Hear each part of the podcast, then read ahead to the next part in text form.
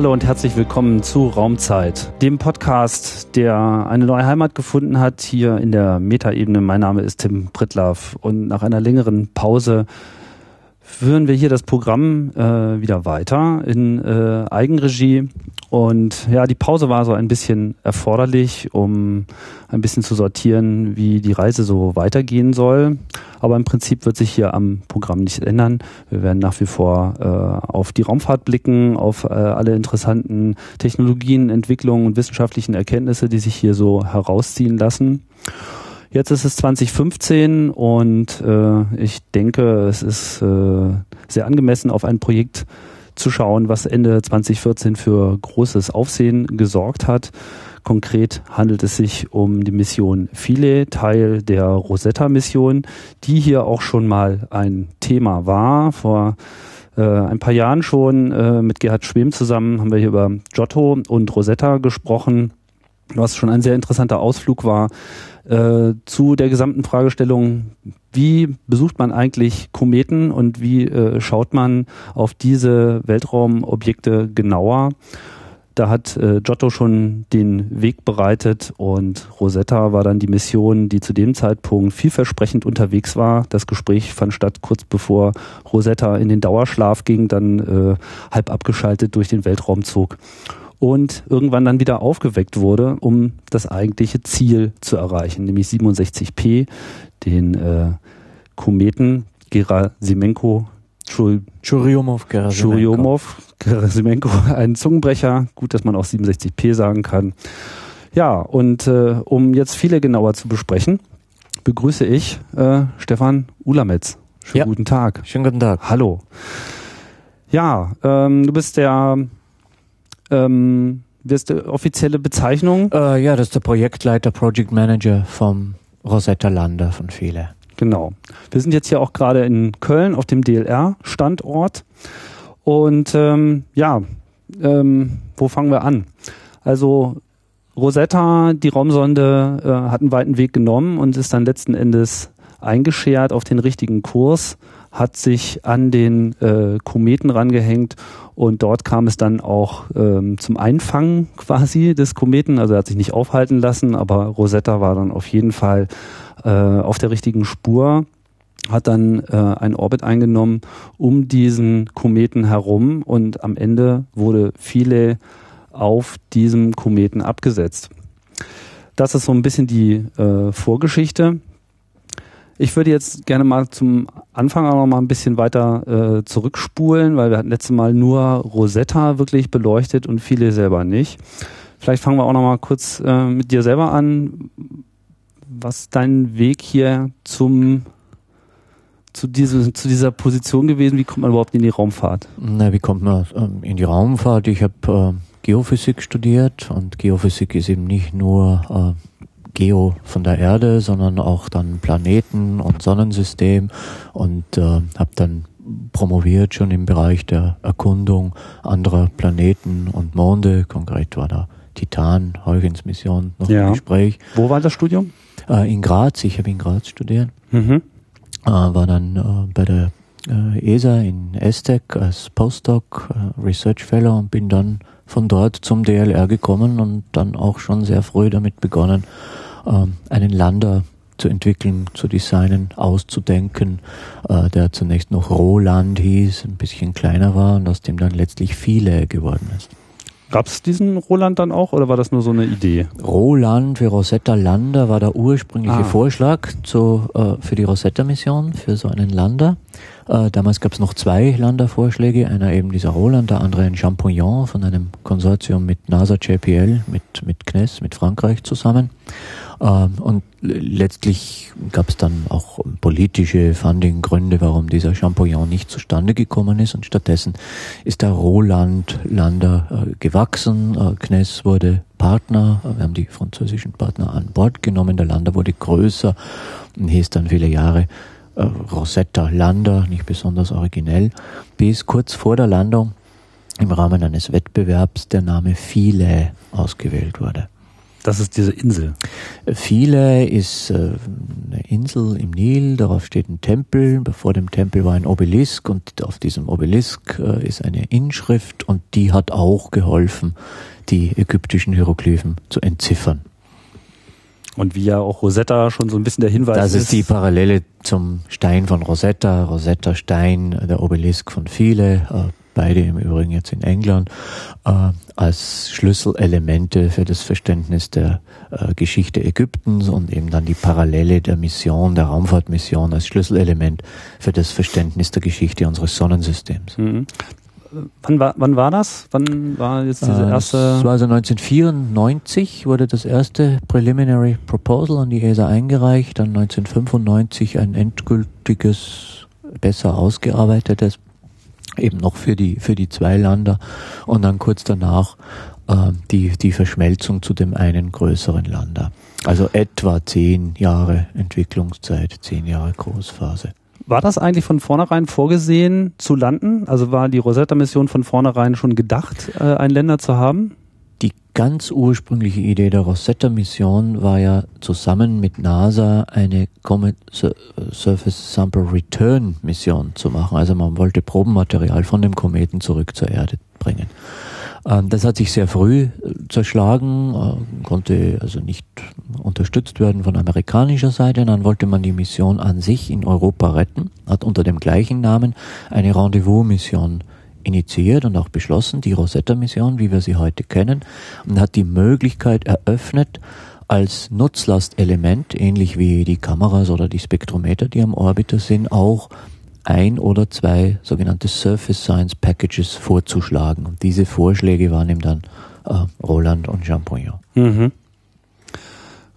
Und ähm, das wurde dann relativ schnell dann auch beschlossen? Äh, das wurde beschlossen, wurde ausgewählt. Das ist natürlich, man braucht äh, politische ähm, ähm, Konsortiumsbildung, weil es nicht möglich war für einen Partner alleine äh, äh, so ein doch aufwendiges Instrument, so ein Surface Package zu bauen. Äh, und daher hat man eben Konsortien gebildet. In Deutschland waren die treibenden Kräfte äh, neben dem DLR das, die Max-Planck-Gesellschaft mit zwei Instituten. Wie plant man denn eine Landung auf, auf etwas, was man eigentlich gar nicht kennt? Also die ganzen wissenschaftlichen Erkenntnisse überhaupt zu Kometen waren ja relativ überschaubar. Das war, würde ich sagen, die ganz große Herausforderung bei der Rosetta Lander Mission, dass man einen Lander designen musste für ein Objekt, das man, wie Sie richtig sagten, eben nicht kennt. Wir wussten die Größe nicht, die Schwerkraft nicht, keine Ahnung, wie die Oberfläche aussieht, keine Ahnung, wie die, wie die Form aussieht. Ähm, das heißt, man musste ein Design entwickeln, das mit einem sehr breiten Rahmen von möglichen Parametern zurechtkommen kann. Das äh, stabil ist, was zum Beispiel die Tag-Nacht-Periode angeht, ähm, um äh, vom Thermaldesign her, das robust ist, was unterschiedliche Oberflächenrauigkeit oder Oberflächenhärten angeht, äh, das ein robustes Abstiegsszenario ähm, durchführen kann, was äh, mit unterschiedlichen Kometengrößen oder unterschiedlichen Schwerebeschleunigungen bei diesen Kometen zurande kommt. Das ist prinzipiell anders, als wenn man Lander für Mars oder Mond designt, wo man natürlich die Parameter äh, des Zielkörpers, sei es Mars, sei es Mond, relativ gut kennt. Ähm, Thermaldesign, also es ist ja, es ist ja wirklich sehr kalt da draußen. Und dazu kommt noch, das Ding ist irgendwie ein äh, Eisklotz, trotzdem hat es mit, mit extremen Temperaturen zu tun. Ja, es ist eben nicht nur kalt. Ähm, es ist kalt und heiß. Ähm, die, die Landung hat stattgefunden in, in drei astronomischen Einheiten von der Sonne, also dreimal so weit von der Sonne wie mhm. die Erde. Da ist es schon hauptsächlich kalt, aber wir mussten damals auch davon ausgehen, dass der Komet auf seinem Weg immer näher äh, zur Sonne, immer heißer wird und dass wir dann auch unter Umständen das Problem der Überhitzung des Landes haben, vor allem wenn im Inneren die Instrumente betrieben werden und, und Wärme dissipieren. Auch war uns unklar die Tag-Nacht-Periode, was natürlich relevant ist für ein äh, Thermaldesign. Äh, seit feststand, dass wir zu dem Churyumov-Gerasimenko fliegen, das war ja nicht der ursprüngliche Komet, und das war auch keineswegs klar, ganz in der Anfangsphase des Designs, äh, wusste man auch nicht, wie die, wie die Periode, der, also der Tag-Nacht-Zyklus auf diesem Kometen sein würde. Kann man das überhaupt vorher erahnen? Ich meine, man wusste ja noch nicht mal so richtig, wie groß das Ding ist. Ähm, ja, also man hatte eine Ahnung von der Größe und man hatte eine sehr gute Vorstellung vom Tag-Nacht-Zyklus. Das bekommt man aus den Lichtkurven heraus. Also wenn man so mit, mit, astronomischen Methoden, mit Teleskopen den Kometen beobachtet, den Kern, wenn er weit weg ist ja. äh, von der Sonne, äh, dann ist der nicht immer gleich hell, sondern da ist eine Fluktuation drauf und das liegt eben daran, dass er sich dreht. Und wenn man diese Periode misst, dann kriegt man auch die Tag-Nacht-Zyklus. Ah. Und das wussten wir ziemlich gut. Also da waren die Vorhersagen äh, sehr gut. Was die Größe angeht, dann kann man die Helligkeit messen. Und dann muss man annehmen, äh, das Albedo, also die, die Reflexion äh, von dem Kometen, von dem Körper. Äh, man weiß, dass Kometen dunkel sind, man hat also eine dunkle Oberfläche angenommen und dann auch gewusst, dass der ungefähr vier Kilometer im Durchmesser haben würde. Das wussten wir dann von astronomischen Beobachtungen. Wir hatten keine Ahnung, dass der so eine bizarre Form hatte, diese, diese Gummientenform. Mhm. Ähm, die, die Schlussfolgerungen aus der Lichtkurve waren eher ein bisschen kartoffelförmig, also rundlicher. Ja. Äh, das war eine große Überraschung dann im ja, Juni, Juli 2014. Aber man muss schon, man muss schon so den Würfel ein paar Mal äh, rollen lassen vorher und Annahmen machen, über die man eigentlich gar keine Erkenntnisse hat. Man muss Annahmen machen, weil man sonst ja ein Design nicht entwickeln kann und vor allem die äh, Subsysteme nicht testen kann. Die muss man ja gegen gewisse Parameter testen. Und daher haben wir ein sogenanntes Engineering-Modell des Kometen erstellt äh, mit einigen Parametern, die eben vernünftig eingrenzbar waren. Durchmesser des Kometen, dann kann man eine gewisse Schwerkraft natürlich auch annehmen, wenn man gewisse plausible Dichte annimmt. Ähm, aber manches war eben völlig unklar, so wie die wirkliche Form, wie die wirklichen Oberflächeneigenschaften und auch die Härte der Oberfläche war völlig unbekannt. Äh, viele sind davon ausgegangen, es wäre ganz, ganz, ganz weiches Material, ja. wo natürlich Einsinken ein Problem gewesen wäre. Äh, andere sind davon ausgegangen, äh, dass die Oberfläche sehr hart sein könnte und in der Tat haben wir jetzt ja auch beobachtet, dass zumindest Teile der Oberfläche hart sind wie, wie Eis. Ja. Wann wurde dann der Länder gebaut? Ähm, naja, gut, im, im Rahmen dieses, zuerst der Vorschlag 1994, 95, dann beginnt man mit einer, das heißt Phase A, B, äh, wo man also Studienberechnungen durchführt äh, und dann in den späten 90ern, Anfang der äh, 2000er wurde der äh, Lander in einigen Modellen, zunächst ein Strukturthermalmodell und ein elektrisches Qualifikationsmodell und schließlich das eigentliche Flugmodell gebaut. War dann äh, 2002 äh, fertig, wurde an die ESA geliefert und der ursprünglich vorgesehene Starttermin wäre ja 2003 gewesen. Äh, da wäre eben der Lander nicht nur an die ESA geliefert gewesen, sondern auch schon getestet zusammen mit dem Rosetta Spacecraft. Ging ja nochmal durch Thermaltests, Vibrationstests etc. Wie kommt man denn auf die Größe? Ich meine, das Ding ist in etwa so ein ein Meter mal ein Meter mal ein Meter groß, ne? so ein Kubikmeter? So ungefähr 100 Kilogramm Masse. Und das ist dann letztlich auch äh, das, was die Verhandlungsmasse ist oder was man sehen muss, was für so eine Raummission zur Verfügung steht. Man kann nicht beliebig äh, viel Masse mit der Ariane 5 äh, zu einem Kometen bringen. Man braucht äh, dann Treibstoff, mehr Treibstoff auf dem der Rosetta-Sonde für die Bahnmanöver, wenn man schwerere Experimenten, Experimente hat. Insofern ist, ist Masse eine sehr, sehr wertvolle äh, Ressource. Und die, ich habe es erwähnt, diese ersten äh, Vorschläge für Roland und Champollion, die waren eben jeweils für 45 Kilogramm äh, ausgeschrieben. Äh, na gut, äh, die wurden dann kombiniert, dann haben wir mal Richtung 85 Kilo gearbeitet, wird immer ein bisschen schwerer letztlich und der eigentliche Lander hat ihm jetzt ja ziemlich genau 100 Kilo, ein bisschen unter 100 Kilogramm. Wie, wie arbeitet man denn dann in dem, in dem Team, wenn man sowas äh, abstimmt? Ich meine, dann kommt irgendwie so die Viele-Gruppe und sagt, na ja, wir hätten gerne noch ein bisschen mehr, weil das Instrument wäre ja auch nochmal interessant und wir müssen jetzt noch die Konstruktion machen. Habt ihr das? Also wie? Ja, letztlich ist es der Projektmanager, in dem Fall eben von Rosetta, von ESA-Seite, mit dem man das verhandeln kann. Äh, ein gewisser verhandelbarer Spielraum ist, aber der ist nicht sehr groß, weil ja der Projektleiter letztlich sicherstellen muss, dass die Raumsonde im Gesamten äh, nicht zu schwer wird und man die Mission auch mit gewissen Sicherheitsmargins äh, fliegen kann und, und die Ariane 5 letztlich ausreichend ist, äh, die Sonde zum Kometen zu bringen.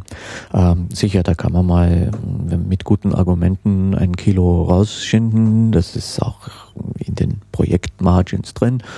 Äh, man kann mit anderen Partnern verhandeln, ob die vielleicht weniger Masse brauchen. Das kommt sehr selten vor, dass irgendjemand weniger Masse braucht. Äh, letztlich ist es dann doch die, äh, das Management des Project Managers, in dem Fall eben von, von Rosetta, äh, der sicherstellt, dass das Gesamtsystem im Rahmen dessen bleibt, äh, was man mit einer Ariane fliegen kann. Und ja. meine Position andererseits war es wieder sicherzustellen, dass eben der Lander nicht schwerer wird, die Experimente im Rahmen bleiben, auch die Subsysteme im Rahmen bleiben, dass wir einen Gesamtlander abliefern, der dann nur geringfügig schwerer ist als die ursprünglich vorgesehene Masse. Gab es denn eigentlich irgendwelche Vorbilder? Ich meine, man muss ja diesen Länder jetzt erstmal irgendwie bauen. Man, ich stelle mir gerade vor, ich äh, wäre jetzt mit dieser Aufgabe äh, konfrontiert, einen Länder zu bauen. Da muss man sich ja erstmal überlegen, wie lande ich? Wie bleibe ich irgendwie an diesem Ding äh, haften? Wie bleibe ich drauf? Äh, Gab es irgendwelche anderen Ländersysteme, die man sich angeschaut hat? War Mondlandung da in irgendeiner Form ein mm, Thema? Naja, man, man schaut natürlich auf andere Landersysteme, aber es gab keine Lander, die wirklich auf kleinen Körpern bis dorthin gelandet sind. Es gab von den äh, Sowjets die, die Phobos-Mission zu dem eben Mars, Mond, Phobos. Ähm, die Lander sind leider nicht zum Einsatz gekommen, weil die Sonde vorher schon verloren gegangen war. Das, das war so am nächsten dran. Also es wäre auch eine Landung gewesen auf einem kleinen Körper mit niedriger Gravitation. Also sind wir wirklich ziemlich frei von früheren Designs äh, in diese Aufgabe gegangen. Wie kann man auf einem Körper landen, dessen Gravitation so ungefähr ein Hunderttausendstel von der Erdbeschleunigung ist, auf dem man sich vermutlich verankern muss?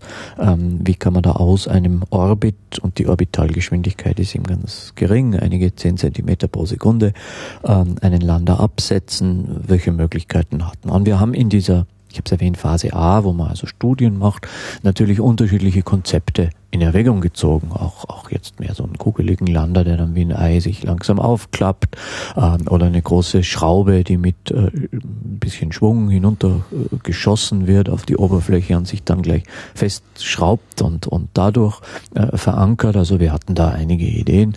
Äh, letztlich hat sich herauskristallisiert, dieses System mit einem Dreibein ein bisschen konservativ ausschaut, aber wo sehr viel äh, Technologie und Gehirnschmalz drinsteht in dem Dämpfungsmechanismus, in diesem zentralen Rohr äh, und dem Mechanismus von diesem Landebein.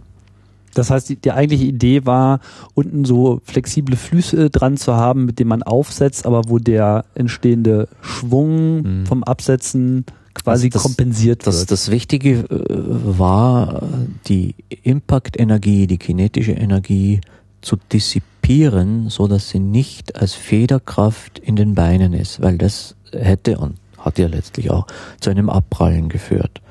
Ähm, ist also nicht so sehr die Gefahr, dass der Lander zerschellen würde. Die Auftreffgeschwindigkeit war ein Meter pro Sekunde. Das ist nicht so schlimm. Das ist ein Problem bei Mondlandern oder Marslandern. Äh, aber eben die Gefahr, dass man dann abprallt, weil die, die Beine ja in gewisser Weise eine Feder darstellen. Daher dieser Dämpfungsmechanismus im, im Zentral Teil des, des Landegeräts. Und er hat ja auch gut funktioniert, hat einen Großteil der Impactenergie äh, dissipiert und daher ist der Lander nur ein bisschen abgeprallt, obwohl die Harpunen nicht funktioniert haben und obwohl dieses Kaltgassystem, das wir auch vorgesehen hatten, um den Lander auf der Oberfläche, auf die Oberfläche zu drücken, äh, letztlich nicht funktioniert hat.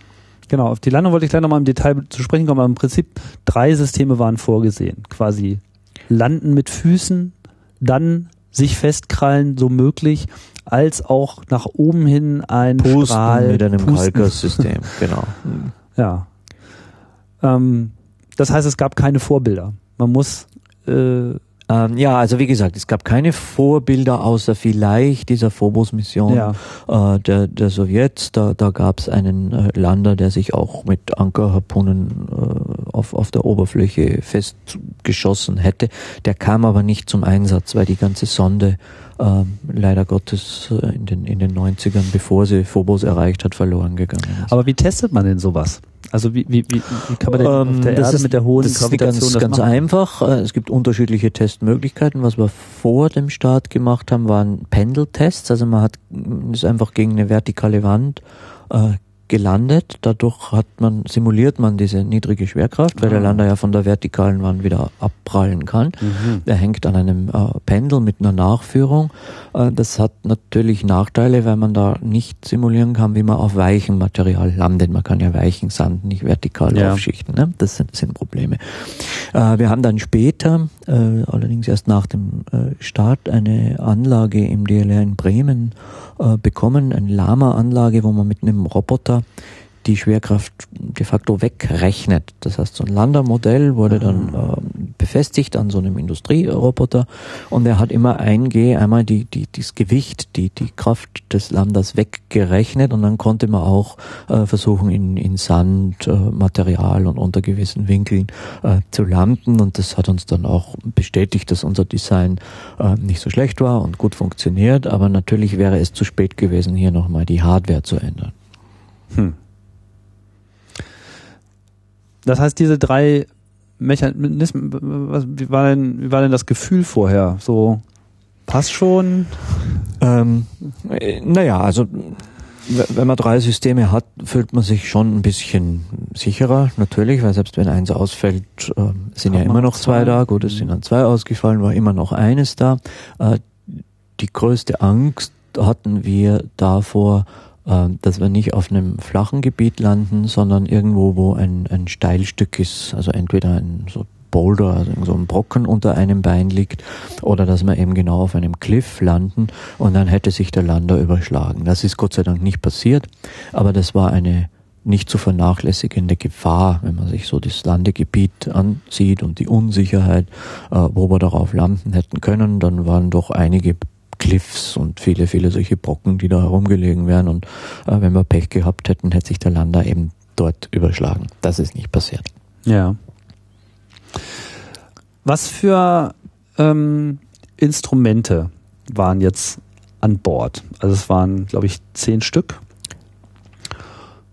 Stimmt's? Es sind zehn PI-Instrumente Ja. an Bord mit äh, unterschiedlichsten Zielsetzungen. Das sind zum einen die Kamerainstrumente, ähm, Shiva, eine Panoramakamera, die rundherum insgesamt sieben Kameraköpfe hat, die, von der man eben so, so ein bisschen das Bild bekommt, wie wenn ein Astronaut aus dem Fenster schauen würde, rundherum. Das war eine stereoskopische. Äh, Kamera, eine ne? davon war stereoskopisch und die anderen rundherum waren, waren Mhm. äh, Einzelköpfe, also sechs mal 60 Grad und eine davon äh, stereoskopisch, daher sieben Kameraköpfe. Mhm. Und dann hatten wir die Kamera, die nach unten blickt. Das ist die Rolis-Kamera, die schon im Anflug äh, Bilder gewonnen hat mit immer besserer Auflösung vom, vom ersten Touchdown und mit der wir dann auch Bilder gewonnen haben. Nach der Landung sogenannte Cook-Aufnahmen, Close-Up-Camera, äh, Bilder aus, aus wenigen 10 Zentimeter Entfernung, wo man mit sehr hoher Auflösung das Terrain unterhalb des Landes sieht. So viel äh, zu den Kamerainstrumenten. Ähm, dann äh, hatten wir natürlich eine, mehrere Analyseinstrumente. Die große wissenschaftliche Aufgabe war es ja, die Zusammensetzung des Kometenmaterials zu messen. Das Mhm. erlaubt die Rückschlüsse auf äh, Entstehungsgeschichte des Sonnensystems, organische Chemie, auch Rückschlüsse auf Entstehung des Lebens auf der Erde. Ähm, wir waren an Bord oder sind an Bord zwei sogenannte Evolved Gas Analyzers, Instrumente, ähm, die Proben, die man vorher in Öfchen platziert, die dann erhitzt werden, äh, analysieren können mit Massenspektrometern und Gaschromatographen. Ähm, die Instrumente kann man auch betreiben, ohne die Gase vorher im Öfchen äh, zu erhitzen, in einem sogenannten Sniffing-Mode, also einfach die Atmosphäre, die äh, unmittelbar über der Oberfläche ist, mit dem Massenspektrometer analysieren. Mhm. Ein Instrument Ptolemy aus England von der Open University ähm, war in erster Linie darauf ausgelegt, Isotopenverhältnisse zu messen, zum Beispiel Sauerstoffisotopen. Äh, ein anderes Instrument vom Max-Planck-Institut für Sonnensystemforschung in, in Göttingen, damals noch Lindau im Harz, äh, COSAC, war eher darauf ausgerichtet, die organische Chemie zu untersuchen. Ein weiteres Analyseinstrument war das sogenannte APX, Alpha Particle X-Ray Spektrometer, ein ganz ähnliches Instrument, wie es auch auf den Mars-Rovern ist, auch aus Mainz vom, vom selben PI, vom selben Team. Da reckt man mit einer ganz, ganz kleinen Menge radioaktiven Materials Atome äh, von der zu untersuchenden Oberfläche an und misst dann äh, die Rückstreuung, äh, Alpha-Teilchen und Röntgenstrahlung und bekommt die Elementzusammensetzung. Hm. Äh, eine andere Gruppe von, von Instrumenten war äh, darauf ausgerichtet, die physikalischen Eigenschaften äh, des Kometen zu messen, äh, zum Beispiel Härte, äh, aber auch äh, die Elektrizitätskonstante, akustische Eigenschaften. Mein Instrument, das heißt Mopus, DLR aus Berlin. Da war vor, vorgesehen, so ein Stachel in den Boden hinein zu rammen und dann auch die Temperatur zu messen, die Härte zu messen. Thermal Mapper, der die Oberflächentemperatur misst. Anderes Instrument äh, Sesam besteht aus mehreren Komponenten. Uh, zum einen akustische Sensoren in den Füßen, die im Übrigen auch sehr schön den, den Touchdown selbst uh, gemessen haben, kann man sich im Internet anhören, das, das Krachen von dem, von diesem ersten Touchdown. Man kann es außer sich nur anzuhören auch dann wissenschaftlich analysieren, was das wirklich bedeutet, so Korngröße und Tiefe dieser obersten Schicht. Das sind Arbeiten, die jetzt im Augenblick noch, noch durchgeführt werden.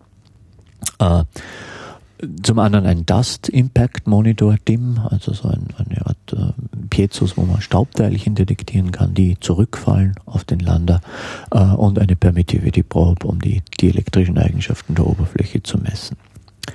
Wir haben an Bord ein Radarinstrument, Concert, äh, wo man Radar Signale, Radarwellen zwischen Orbiter und Lander hin und her schicken kann. Und wenn der Komet dazwischen ist, bekommt man also Daten über den inneren Aufbau während eines Scans beziehungsweise die wieder globalen, die elektrischen Eigenschaften des Kometen. Das fand ich ja schon eine der pfiffigeren äh, Instrumente. Ich meine, die sind alle relativ pfiffig, aber dass man an der Stelle wirklich mit äh, mit dem Orbiter zusammen eine Messung macht. Ja, ist, ist eigentlich auch was pfiffig, ist auch zum ersten Mal so gemacht worden. Äh, liegt natürlich auch ein bisschen daran, dass, dass das nur bei einem kleinen Körper geht, wirklich ja. mit Radarsignalen, den zu durchleuchten. Äh, und es ist ja auch wirklich gelungen, dass man zwischen Lander und Orbiter die Radarsignale äh, durchgeschickt hat und, und auch diese Daten werden im Augenblick gerade äh, ausgewertet oder sind im Begriff demnächst veröffentlicht zu werden, äh, von diesem einen Scan, den wir in der kurzen Zeit durchführen konnten, durch den Kometenkern. Mhm. Das Instrument wurde dann auch genutzt als eine Art Ranging-System, äh, um, um zu triangulieren, wo der Lander genau ist, weil nach dem Sprung wussten wir ja nicht, wo er genau ist. Und mit diesem Instrument konnte man das äh, relativ genau herausfinden. Mhm. Äh, dann noch äh, letzte Kategorie, die ich, ich noch nie erwähnt habe, äh, das, das ROMAP-Instrument, Magnetometer, Plasmamonitor, mit dem man die magnetischen und Plasmaeigenschaften des Kometen gemessen hat. Das ist der Fluxkompensator, ne? Äh, ja, Fluxgate. ja, äh, Gott, also. Was heißt das? Äh, also ein Fluxgate äh, ist einfach ein Begriff für ein Magnetometer, das aus Spulen aufgebaut ist, äh, mit denen man die, das Magnetfeld sehr gut messen kann, wird traditionell auf der, auf der Erde äh, verwendet, auch um, um zum Beispiel äh, Effekte in der Ionosphäre äh, zu messen. Äh, da hat man äh, herausgefunden, dass der Komet äh, tatsächlich kaum ein Magnetfeld hat. Nun hat man natürlich nicht angenommen, dass er ein Magnetfeld hat wie die Erde mit einem inneren Dynamo. Ähm, aber es hätte durchaus sein können, dass bei der Bildung des Kometen, dass sich also die Staubteilchen, die ja zum Teil auch magnetisch sind, dass sich die ausrichten, wenn nämlich in der Frühphase des Sonnensystems schon ein Magnetfeld bestanden hätte, ein interplanetares. Das konnte nicht bestätigt werden. Also ganz offensichtlich gab es da noch kein Magnetfeld in der frühen Phase, äh, als die Kometen oder zumindest dieser eine Komet äh, sich, sich aggregiert haben. Einen haben wir, glaube ich, noch vergessen. Einen haben wir vergessen, das ist das der Bohrer selbst, äh, der ähm, eben die, diese Evolved Gas Analyzers mit den Proben in den Öfchen bedienen hätte sollen. Äh, der wurde auch als Instrument äh, gezählt, weil man natürlich auch aus dem Bohren und dem Bohrvorsprung äh, einige Daten über die physikalischen Eigenschaften hätte gewinnen können. Ähm, hier in dem Gebäude, wo wir sitzen, ist ja auch das äh, Länderkontrollzentrum, ja. wo wahrscheinlich ordentlich Betrieb war, als äh, es dann soweit war, sind dann diese ganzen Wissenschaftler mit ihren Instrumenten dann auch hier vor Ort gewesen? Sitzen dann ja, alle also, also von, von allen Wissenschaftsteams gab es hier Grüppchen, die hier vertreten waren und die haben ja auch direkt hier ihre Daten äh, empfangen und auch hier haben dann manche Treffen äh, stattgefunden, um eben die nächsten äh, Schritte in der Science Community zu diskutieren. Also die waren alle äh, zumindest repräsentiert hier, alle Instrumente ähm, auch alle äh, Verantwortlichen und Experten für die Subsysteme im Übrigen und der Lander selbst äh, wurde eben vom LCC in Köln, vom DLR kommandiert. Ich finde es mal wieder erstaunlich, wie umfangreich so ein Team auch aufgestellt sein muss. Also wie viel unterschiedliche Expertise natürlich da ist, um diese ganze Technik überhaupt äh, zu steuern, aber auch wie enorm die Zusammenarbeit dann äh, ist in, in, in der kurzen Zeit. Weil hier war es ja, weil es gibt ja Missionen, da fliegt man dann halt los und dann ist man irgendwann da und dann hat man in gewisser Hinsicht auch Zeit. Hier lief ja irgendwie von Anfang an die Uhr. Ja, ja, also wir, wir sind zwar lange hingeflogen, äh, aber dann war die Zeit kurz. Zum einen war sie schon mal geplantermaßen kurz, nämlich die Zeit zwischen den ersten besseren Daten vom Kometen nach Ankunft von Rosetta im Sommer 2014. Äh, bis zur Landung im November mussten wir den Kometen charakterisieren und auch einen Landeplatz auswählen ähm, dieses Landesszenario ausarbeiten. Das ist nicht so trivial in der kurzen Zeit. Ist, glaube ich, auch in so schneller Zeit bis jetzt noch nie gemacht worden, äh, dass man so spät die Daten über den Zielkörper äh, erfährt, wo man dann kurz danach landen möchte. Und äh, das hat nur funktioniert, weil die äh, Experimentatoren von den Orbiter-Experimenten wirklich sehr, sehr kooperativ, sehr schnell uns nicht nur die Rohdaten, sondern eben auch Produkte geliefert haben. Also wirklich eine, eine Karte äh, von dem Kometen, ein, mhm. ein, dreidimensionales Modell von dem Kometen. Vielleicht, vielleicht müssen wir an dieser Stelle nochmal kurz ein bisschen auch zusammenfassen, weil das wird natürlich jetzt auch nicht jeder so im Detail äh, mitverfolgt haben. Also Rosetta hat einen sehr langen Weg angetreten, hat mehrere äh, Schwünge geholt im äh, Sonnensystem, verschiedene Flybys gemacht. Dann kam diese lange Phase der Hibernation, wo das Gerät fast vollständig ausgeschaltet war, wurde dann wieder erweckt. Das war dann so 2014 Im so der erste, Januar, genau. der erste große äh, Moment, wo man merkte, jetzt, jetzt, jetzt steigt so langsam äh, die Anspannung auch äh, an. Ab dem Moment, wo Rosetta wieder eingeschaltet wurde, gab es dann gab es, glaube ich, relativ schnell schon Bilder. Man ähm, naja gut, man, man hat sich dann zwischen Januar und April, Mai eben stückweise dem Kometen genähert. Es gab Bilder, die waren zunächst allerdings noch nicht so aufschlussreich. Also die waren wichtig für die Navigation, um, um sich wirklich an den Kometen heranzubirschen. Also man sozusagen. wusste vor allem überhaupt ja. erstmal, man ist am richtigen Ort. Also man ist am richtigen Ort, da ist ein Komet, da fliegen wir hin, weil man den eben von der Erde nicht so genau die Position bestimmen kann, wie sie notwendig ist, wenn man dann in, in, in Orbit drum geht.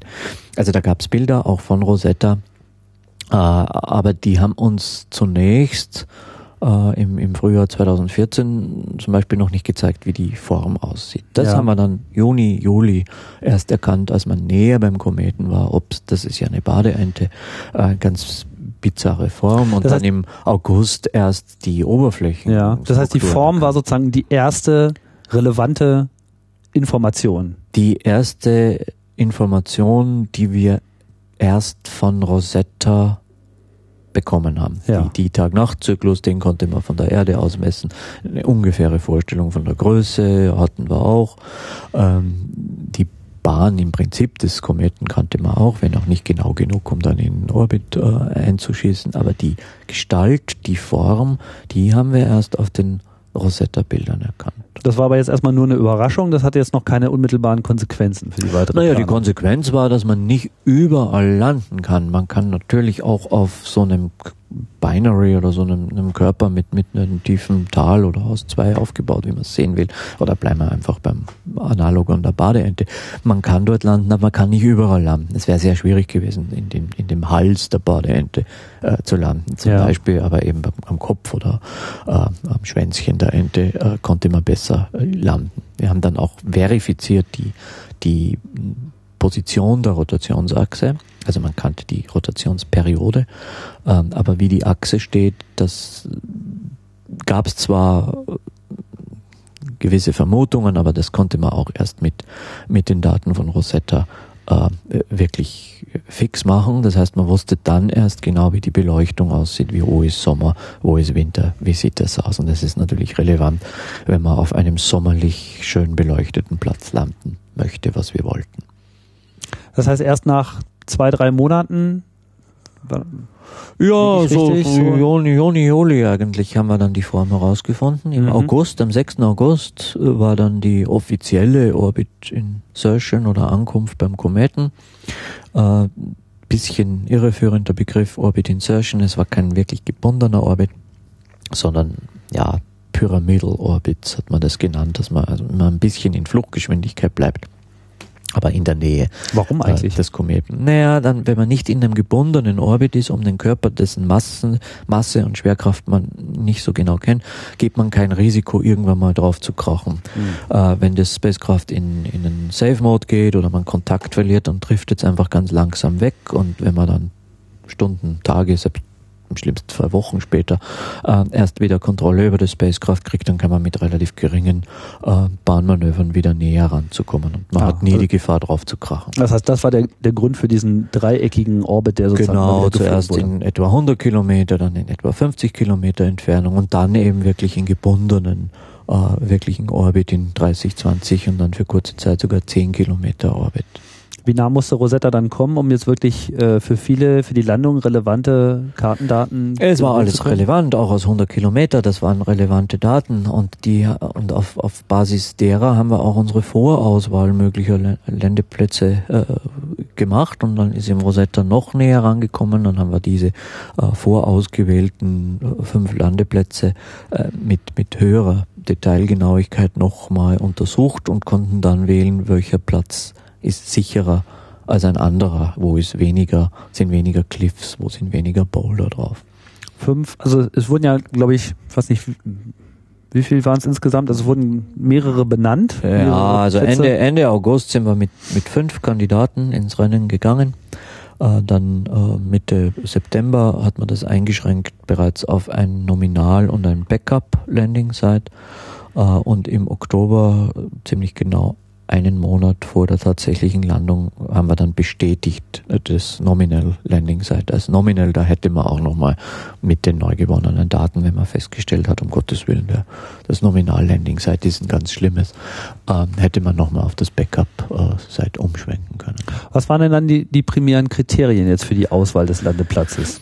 Mm, die, die technischen Kriterien kann man einteilen in solche, die die Beleuchtung betreffen. Also man wollte eben auf der Sommerhemisphäre landen, viel Licht, um die Long-Term Science zu machen.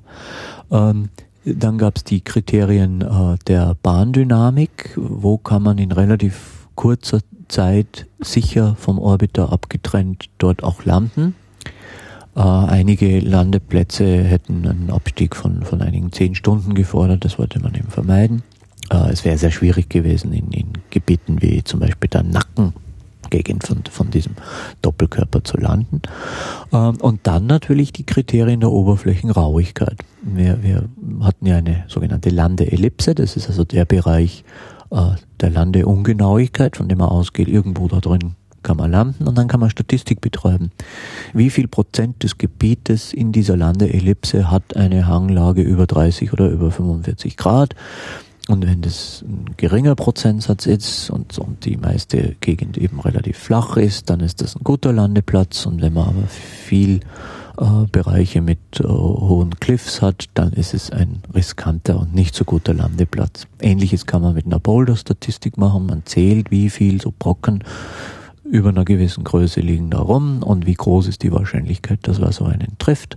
Ähm, und auch dann kann man eben diese Landing-Sites äh, vom Risiko her bewerten.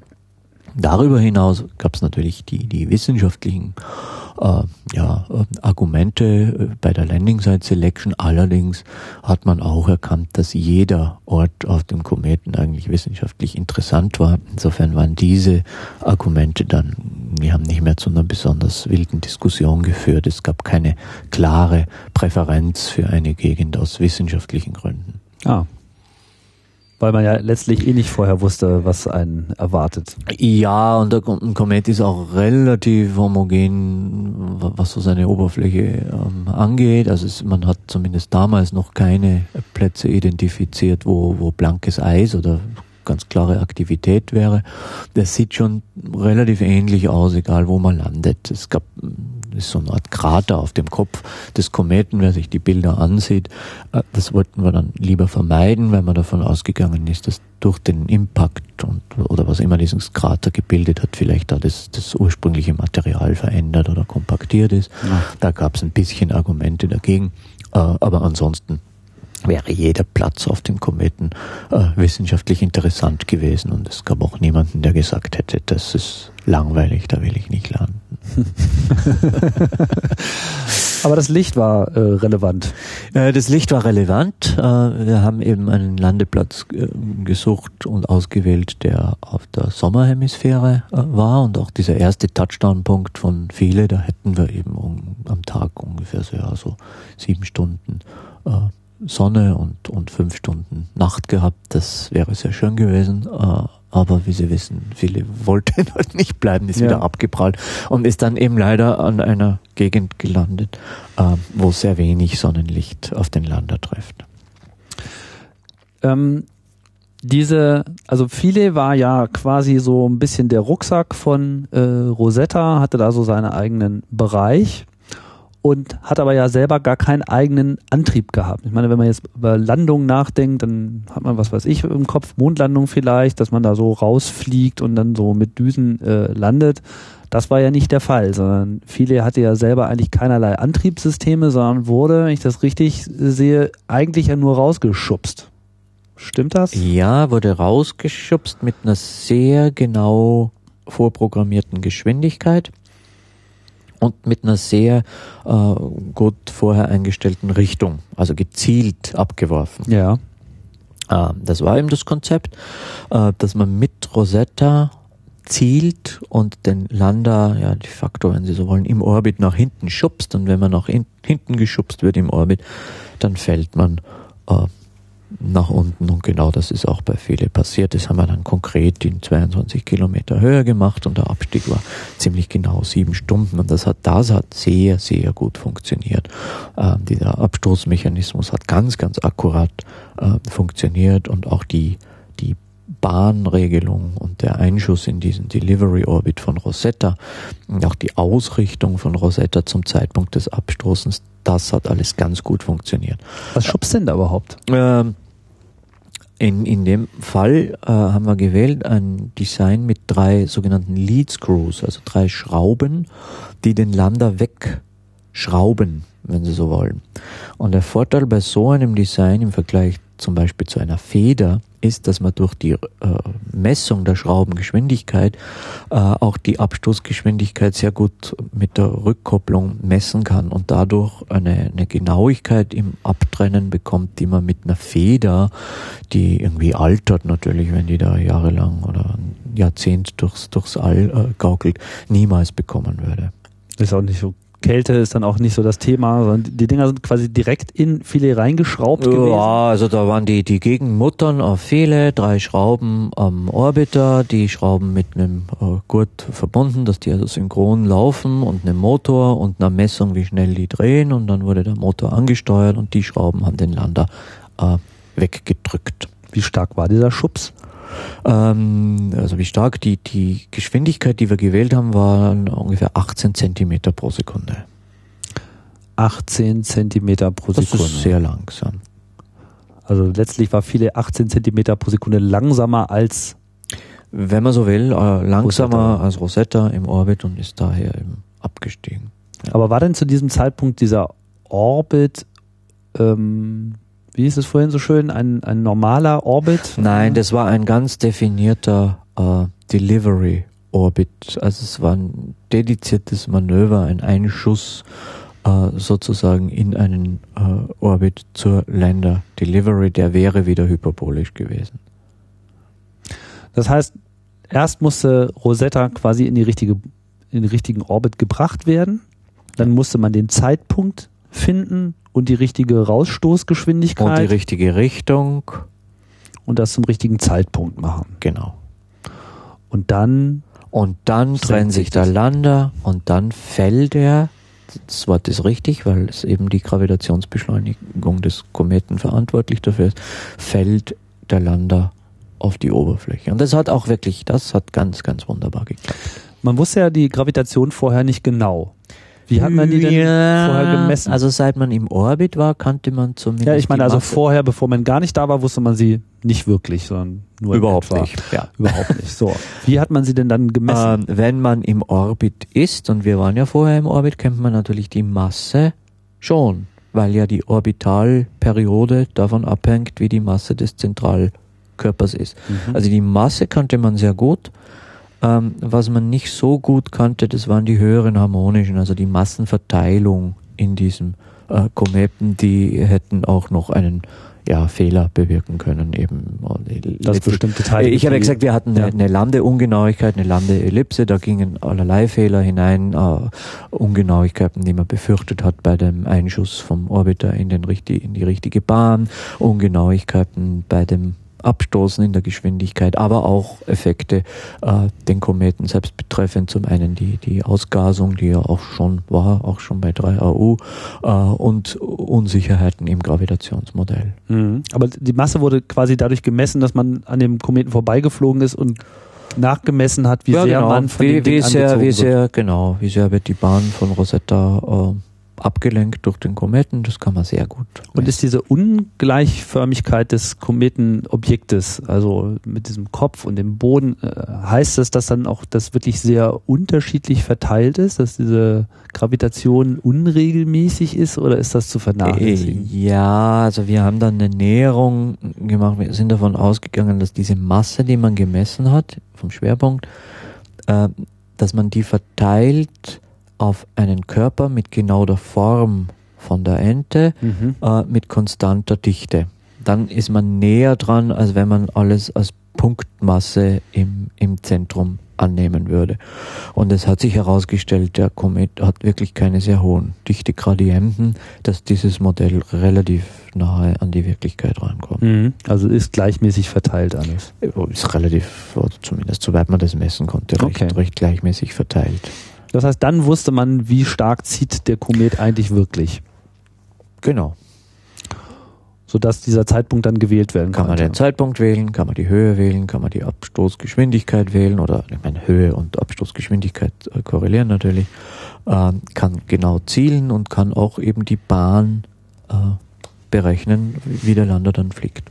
Wie wählt man denn den, den, Zeitpunkt dann aus? Ist das dann schon so, dass man hier dann die richtige Tageszeit auch hat? Oder, äh, Wir haben auch was? die Tageszeit gewählt. Wir wollten, wollten auf jeden Fall bei Tageslicht landen, unter anderem, weil wir ja die Kamera hatten, die nach unten blickt und die kurz vor dem äh, Also Touchdown Tageslicht auf dem auf dem Landepunkt. Auf dem Landepunkt zur Zeit der Landung. Aber ich meine, hat die, hat die äh, Tageszeit hier im Kontrollzentrum nein, das auch eine Rolle oder hätte man äh, nein, jetzt alles also genommen? natürlich die, die äh, Public Relations Leute äh, fragen, ob man es nicht zu einer gewissen Sendezeit machen kann, aber bei so einer Mission äh, war das nicht wirklich das Argument. Das war letztlich, glaube ich, ganz, ganz praktisch, äh, ist sich das ausgegangen, auch für die Medien. Aber das war nicht das also man hätte ja auch jede Uhrzeit genommen sozusagen. Äh, selbstverständlich, wenn es sicherer gewesen wäre, um zwei in der Früh zu landen, dann wären wir auch um zwei in der Früh gelandet. Ja. So, jetzt ist das Ding rausgeschubst worden. Senkt sich. Ähm, das ist, glaube ich, dann auch, der, also zu dem Zeitpunkt werden dann die, wurden dann alle, also nicht alle Instrumente, aber einige Instrumente, die Kamera zum Beispiel, überhaupt das erste Mal aktiviert. Naja, also wir haben die, also man hat schon vorher die, Tests die gemacht, Instrumente oder? natürlich auch schon aktiviert, als der Lander noch am Orbiter war. Alles getestet. Alle getestet, kalibriert, sogar schon einige wissenschaftliche Messungen gemacht. Einige Instrumente waren schon bei den Asteroidenvorbeiflügen eingeschaltet, das Magnetometer zum Beispiel. Ah. Äh, man hat auch mit dem Massenspektrometer von den erwähnten Gas, äh, Evolved Gas Analyzers versucht, eine Exosphäre äh, von, von Lutetia zu messen, hat nichts gemessen, aber es gibt auch, ist auch eine Information. Äh, man hat auch schon im Orbit die ein bisschen eingeschaltet, äh, nicht nur zu Kalibrationszwecken, aber in erster Linie, um zu, zu kalibrieren und dann bereit zu sein. Also alle Instrumente waren getestet und schon in Betrieb. äh, auch vor Separation. Und ähm, ab dem Moment, wo sich viele jetzt getrennt hat von Rosetta, was war dann quasi das erste Instrument, was so richtig neu zum Einsatz kam? Das war dann die Kamera wahrscheinlich erstmal, ne? Mm, das waren unterschiedliche Instrumente. Man hat äh, die Kamera ja, aber auch das Konzert, das Radarinstrument war, war bereits äh, im Betrieb. Die Evolved Gas Analyzers waren äh, im Betrieb. Ähm, wir haben natürlich auch diese dann kurz vor dem Touchdown die erwähnten akustischen Sensoren in den Füßen aktiviert, um den Touchdown selbst äh, zu messen. Also wir hatten einige Instrumente, die schon im Descent, im Abstieg äh, entweder gemessen haben, einige waren auch im Betrieb für Kalibrationen. Aber war irgendein Instrument jetzt für die Landung überhaupt noch relevant? Eigentlich nicht. Das, die Landung ab dem Moment war ja komplett. Äh, man hat es jetzt sozusagen nicht, den releva nicht relevant insofern, als man etwas hätte ändern können, aber sie waren durchaus relevant insofern, als man die Landung nachher charakterisieren konnte und man Daten gewonnen hat, die dann Rückschlüsse auf äh, zum einen rein jetzt von der Technik her, wie es der Lander abgebrollt zugelassen haben, zum anderen aber auch Rückschlüsse über die Eigenschaften des, des Kometen und, und äh, also Wissenschaft äh, uns gebracht haben. In welchem mentalen Zustand befindet sich das Team in dem Moment, wo der Länder das Rosetta-Objekt Ah, das war ähm, Anspannung, aber auch ein bisschen, also ich, ich kann jetzt nicht für alle sprechen. Äh, man hat da doch wir hatten mehr zu tun, als wir dachten.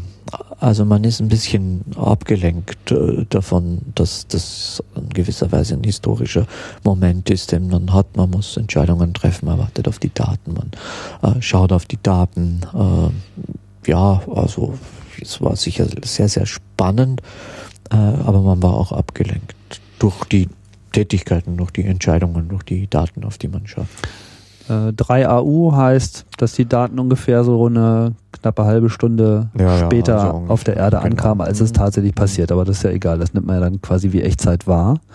Kamen denn, also kamen dann die Daten auch quasi in Echtzeit, also noch als der Anflug durchgeführt wurde? Ja, zwei Stunden nach Separation was. haben wir begonnen, Daten zu übertragen vom Lander mhm. und da kamen dann auch schon Daten. Also wir wussten, wir haben, hatten Telemetrie während des Abstiegs. Aber es gab auch schon vorher, glaube ich, das Foto von Rosetta, ne? Das, es äh gab zum Beispiel dieses Fairwell-Image von, von Shiba, wo man, wo man Rosetta drauf sieht, äh, aber auch andere Daten, Housekeeping-Daten und so weiter. Also wir wussten, äh, dass der Lander unterwegs im, ist. Unterwegs ist, im Abstieg ist. Wir wussten dann ja natürlich auch, dass das Landebein gut ausgeklappt ist. Wir wussten, dass das äh, Schwungrad gut funktioniert. Wir wussten auch, dass das Kaltgassystem nicht funktionieren würde. Das war ja eine Information, die schon vor dem ja. äh, Rausschubsen ähm, oder wie sagt man, Separation, ja. Separation, äh, klingt edler, ähm, dass das nicht, weiß nicht, was, was, wusste man? Man wusste, dass es ja, nicht antwortet hat, oder? Äh, ne, wir haben versucht, den, den Tank zu öffnen. Äh, der Tank hatte so eine Membran, um sicherzustellen, dass über die zehn Jahre das, das Gas, Stickstoff nicht ausgast. Äh, und da gab es Probleme. Und wenn der Tank zu ist, kann das nicht funktionieren. Wir haben diese, den Vorgang des Tanköffnens noch ein zweites Mal versucht, äh, jeweils mit redundanten Systemen. Äh, und das, die Daten haben angezeigt, dass das wohl nicht funktioniert hat. Das heißt, wir mussten davon ausgehen, dass es nicht funktioniert, das Kaltgassystem. Jetzt bestand die Möglichkeit, die ganze Landung zu verschieben, No-Go zu geben. Äh, haben wir nicht gemacht, habe ich nicht entschieden. Äh, hauptsächlich deshalb, weil zwei Wochen warten ja nichts gebracht hätte. Also wir haben es zweimal versucht, wenn man es ein drittes Mal versucht, okay, äh, kann man jetzt drüber nachdenken. Aber ähm, im Grunde genommen war klar, wir müssen wohl ohne dieses Kalkulasystem. Das heißt, das Öffnen des Tanks hat nicht funktioniert. Ja, genau. Das war so ein Schraubmechanismus oder wie muss man sich das Nö, vorstellen? das ist ein Wachsmotor, der eine Wachsmotor ist, ist, ist Wachs, das man erhitzt, das dehnt sich aus und es schiebt dann eine Nadel äh, in eine Membran. Ah, so ein Reinpieksen genau. sozusagen. Mhm. Und gibt es irgendeine Ahnung, was daran jetzt nicht geklappt haben kann? Ähm, ja, also es dürfte wohl an der Software äh, letztlich in dem, in dem ADS gelegen haben, dass hm. das nicht funktioniert hat. ADS steht für Active Descent System. Ja. Hm. Das ist ja schon mal so ein kleiner Downer, oder? Also ich weiß nicht, mal, ähm, das, das war natürlich ein Downer äh, vorher, wenn man schon weiß, dieses kritische ist also eins von dreien funktioniert schon mal nicht. Ne? Äh, wir hatten auch einige andere Probleme mit dem äh, Computerbooten die Tage vor der Landung. Das war sehr spannend und ging keineswegs so glatt, äh, wie wir uns das erhofft hatten und ging auch nicht so glatt wie viele der Tests, die wir vorher in den, in den Monaten oder in den Jahren äh, zuvor durchgeführt haben. Was, was hat da nicht funktioniert? Äh, ja, wir hatten ein Problem, den, den Zentralcomputer äh, hochzufahren. Äh, den haben wir dann einfach nochmal hochgefahren, dann hat er funktioniert, aber das ist macht so ein bisschen mulmiges Gefühl. Ne? Ja, kann ich mir gut vorstellen. ja, zumal das ja auch so ja. digitale Systeme ja, gehen ja, äh, stehen ja eigentlich in der Keiner Erwartung. so genau, warum das beim ersten Mal nicht funktioniert hat. Also das, das macht es dann äh, spannender, als man es vielleicht braucht.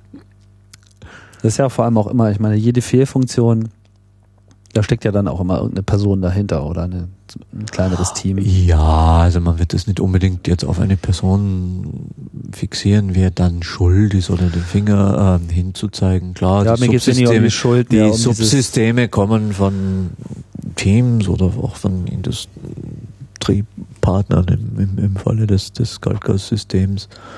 Ja, gut. Ich stelle mir halt nur vor, jeder wünscht sich natürlich, dass das, das woran man selber gearbeitet hat, dass, gut funktioniert, dass das, das nicht klar, ist, ne, woran es dann hängt.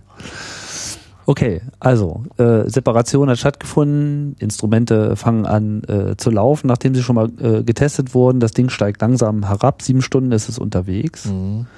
Das ist ja so eine so eine leere Zeit. man weiß, das Ding treibt lange runter. Man, man wusste, es fliegt auch alles äh, korrekt. Es gab ja auch schon Bilder, was ich schon mal äußerst bemerkenswert mhm. finde. Ich glaube, über die Wahrnehmung dieses Projekts von aus müssen wir auch nochmal reden. Aber äh, man wusste, der Länder ist unterwegs. Was war dann die erste Landungsinformation? Also was war ja, das erste also das, Signal? Wir haben schon die Außendarstellung, die Medien, die, die sind natürlich darauf aus, irgendeinen Punkt zu definieren, ab wo man jubeln kann, Champagner öffnen kann, etc. Und wir haben überlegt, was wäre dieser Punkt? Ähm, und sind zu dem Schluss gekommen, ein vernünftiger Punkt, wo man das verkünden kann. Die Landung hat geklappt, ist, wenn wir ein Signal haben, dass wir den Boden berührt haben und nach wie vor äh, Radiokontakt mit dem Lander besteht. Also ausgeschlossen ist, dass er irgendwie sich überschlagen hat, äh, wie ich erwähnt habe, bei irgendeinem Cliff oder einem Boulder. Äh, das haben wir ja dann auch gemacht. Also wir haben verkündet, ich habe verkündet, äh, Lander ist gelandet, wir haben noch Kontakt, viele ist talking to us. Äh, Begeisterung in den Medien war groß. Ähm, Minuten später haben wir allerdings auch schon gewusst, irgendetwas stimmt nicht. Der Lander ist immer noch in Bewegung. Ja, wir sind gelandet. Äh, ja, wir haben Kontakt äh, nach wie vor zum Lander, aber nein, er ist nicht verankert und er ist immer noch in Bewegung. Der Solargenerator sind ja Paneele rundherum, hat angezeigt, der Lander dreht sich, äh, die Instrumente haben ganz klar angezeigt, wir bewegen uns, also wir wussten, wir sind irgendwie abgeprallt und wussten zu dem Zeitpunkt nicht, wie und wohin. Äh, ungefähr zwei Stunden später äh, ist der Lander dann zum Stillstand gekommen. Wir hatten immer noch äh, Kommunikation mit dem, immer noch Kontakt. Und dann haben wir uns schon ein bisschen besser gefühlt. Dann wussten wir, wir sind irgendwo, wir wissen zwar nicht wo, wir sind an der Oberfläche, aber wir können mit dem Lander kommunizieren.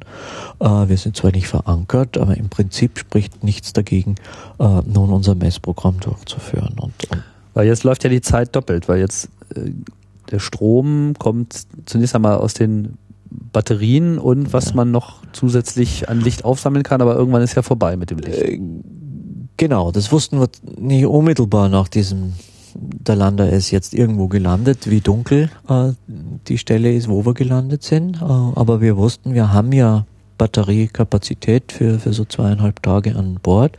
Äh, das heißt, das war dann schon mal wirklich eine gute Nachricht. Wir sind irgendwo auf diesem Kometen, äh, wir können kommunizieren, wir haben eine nach wie vor fast volle äh, Batterie äh, und wir können jetzt ein Messprogramm durchführen, aber wir müssen das Messprogramm ändern, äh, weil wir eben nicht verankert sind, weil wir nicht wissen, wie wir auf der Oberfläche sind äh, und daher haben wir es nicht riskiert, gleich zu Anfang zum Beispiel zu bohren. Das haben wir dann erst äh, gegen, äh, also zu einem späteren Zeitpunkt in dieser Sequenz verschoben.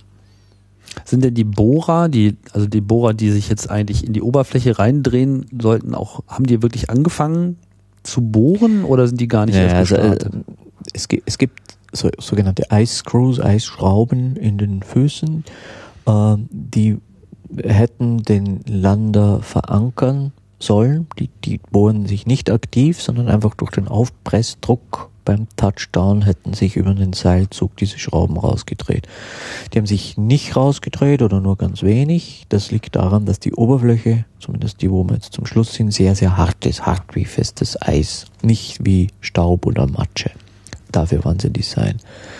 Hm. Der andere Bohrer, den ich im Allgemeinen als Bohrer bezeichne, dieses SD Square Instrument, äh, ist ein dedizierter Bohrer, der eben konzipiert war, um Proben zu nehmen von der Oberfläche oder eben auch aus der Tiefe von der Bohrung äh, und diese Proben dann in Öfchen äh, zu füttern, um die äh, mit den äh, erwähnten Evolve Gas Analyzern Messungen zu machen.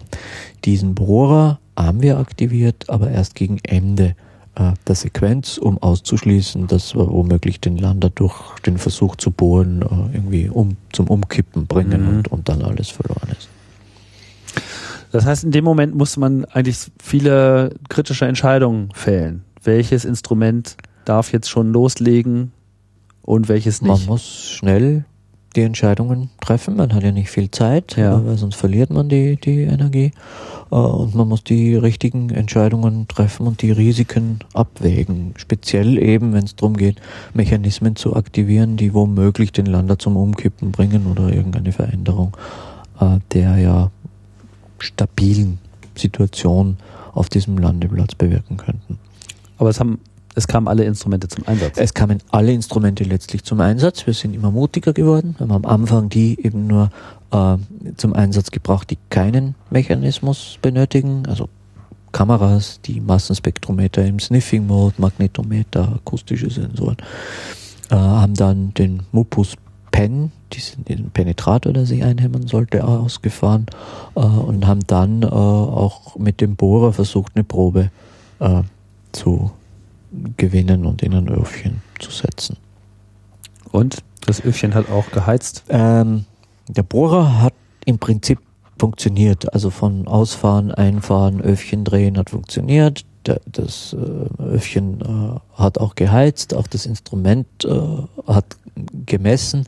Das Gaschromatogramm, das wir gewonnen haben, daraus sind wir noch daran zu analysieren, aber es ist kein sehr deutliches, kein sehr starkes Signal. Es kann daran liegen, dass wir nur sehr wenig oder, oder, oder überhaupt keine Probe äh, gewonnen haben und in das Öfchen platzieren konnte, konnten. Es kann daran liegen, dass die Probe, die wir gewonnen haben, eine nicht volatile war, also so ein Sandkorn, sage ich mal, das dann bei 250 Grad wenig ausgast. Da brauchen wir noch ein bisschen Zeit, das näher zu verstehen. Es ist auf jeden Fall kein starkes, deutliches Gaschromatogramm gewonnen worden. Die, die Mechanismen an sich haben allerdings funktioniert, das wissen wir von Housekeeping-Daten. Was nicht hundertprozentig sicher ist, ist, ob der Bohrer wirklich den, den Boden berührt hat oder ob er überhaupt keine Chance hatte, äh, eine Probe zu nehmen. Ja. Das ist ja dann sozusagen das Drama, was äh, jetzt in der Folge dann passierte durch dieses zweimal, also ist ja zweimal aufgekommen und am dritten Mal liegen geblieben. Ja, ja, der ist also gegen, gegen den Kraterrand geklatscht und dann nochmal gehopst und ist dann liegen, sitzen, wie immer, stehen geblieben an einem Das weiß man noch nicht. leider Gottes sehr dunklen Ort, also irgendwo in einer, in einer Höhle, wenn Sie so wollen, oder hinter den schattigen Wänden. Die sieht man auch auf den Bildern der Panoramakamera, der Schieberkamera, diese, diese Wände rundherum.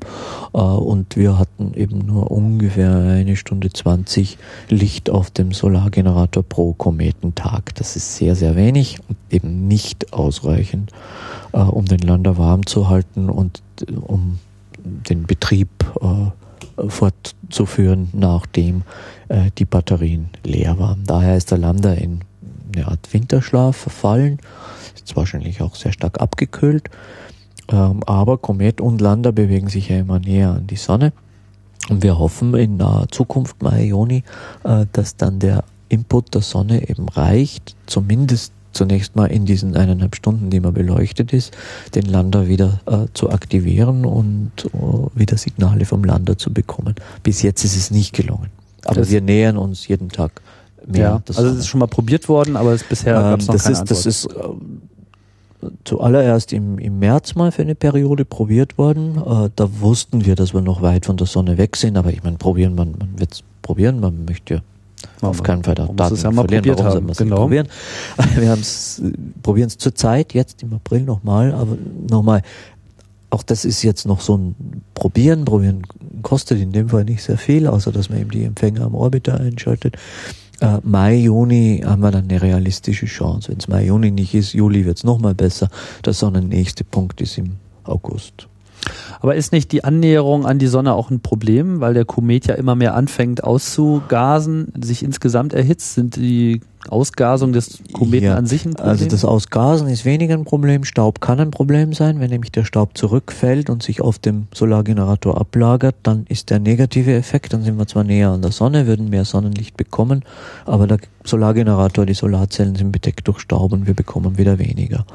Äh, Im Moment sieht's so aus, auch an diesem Landeplatz, äh, wo wir sind. Das sieht man von den Bildern, dass da wenig Staubablagerungen sind. Aber natürlich, das könnte ein Problem darstellen. Staub, Gas weniger.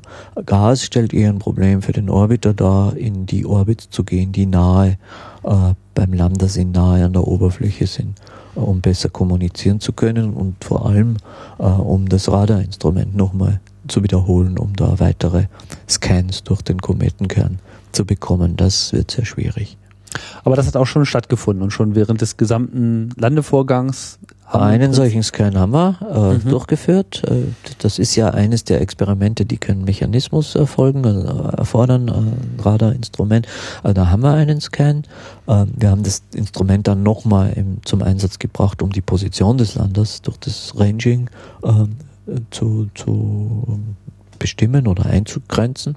Äh, aber natürlich einscannen ist für ein dreidimensionales Modell ein bisschen, ein bisschen zu wenig ja. und die Kollegen würden sich freuen, äh, wenn sie die Gelegenheit bekämen, da noch einen oder idealerweise noch mehrere solche Scans durchzuführen.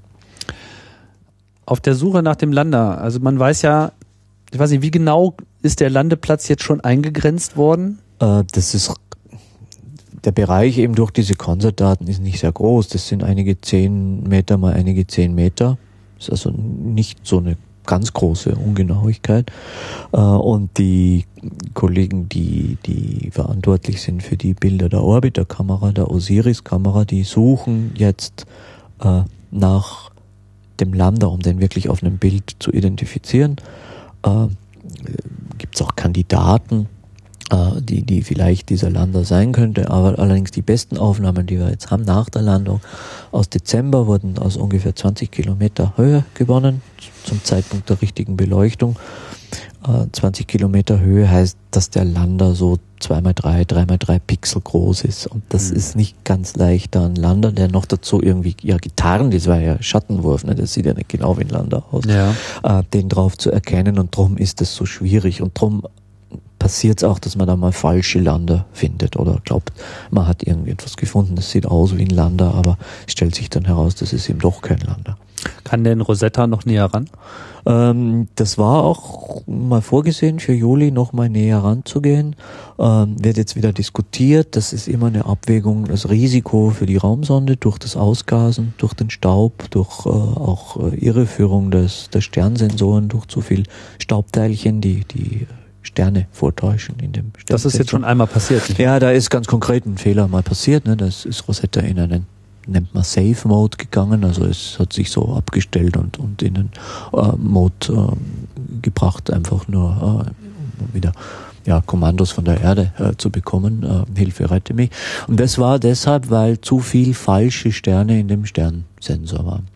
Äh, der kann ganz gut umgehen mit bis zu 2000 falschen Sternen und nur ganz wenig wirklichen. Da erkennt mhm. er immer noch die Sternbilder, was mhm. ich bemerkenswert finde. Ja, ich auch. Aber in dem Fall waren eben dann so acht oder 10.000 falsche Sterne, Staubteilchen und, und dann wusste er nicht mehr, wo er ist und ist in diesen Self-Mode gegangen. Das heißt, es auch, kann durchaus sein, dass jetzt durch die äh, erweiterte Aktivität des Kometen so eine Situation gar nicht mehr herzustellen ist, dass man sich noch näher ran wagen kann. Ja, es sind eben zwei. Das eine ist näher ranwagen für Kommunikation. Da bin ich zuversichtlich, das können wir, da können wir auch 100 Kilometer vom, vom Kern weg sein und, und trotzdem äh, kommunizieren.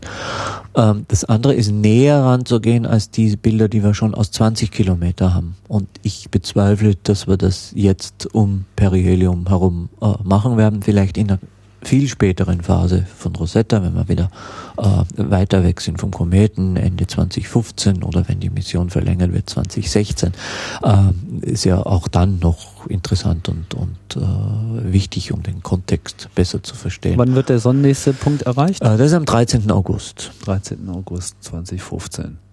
Ja.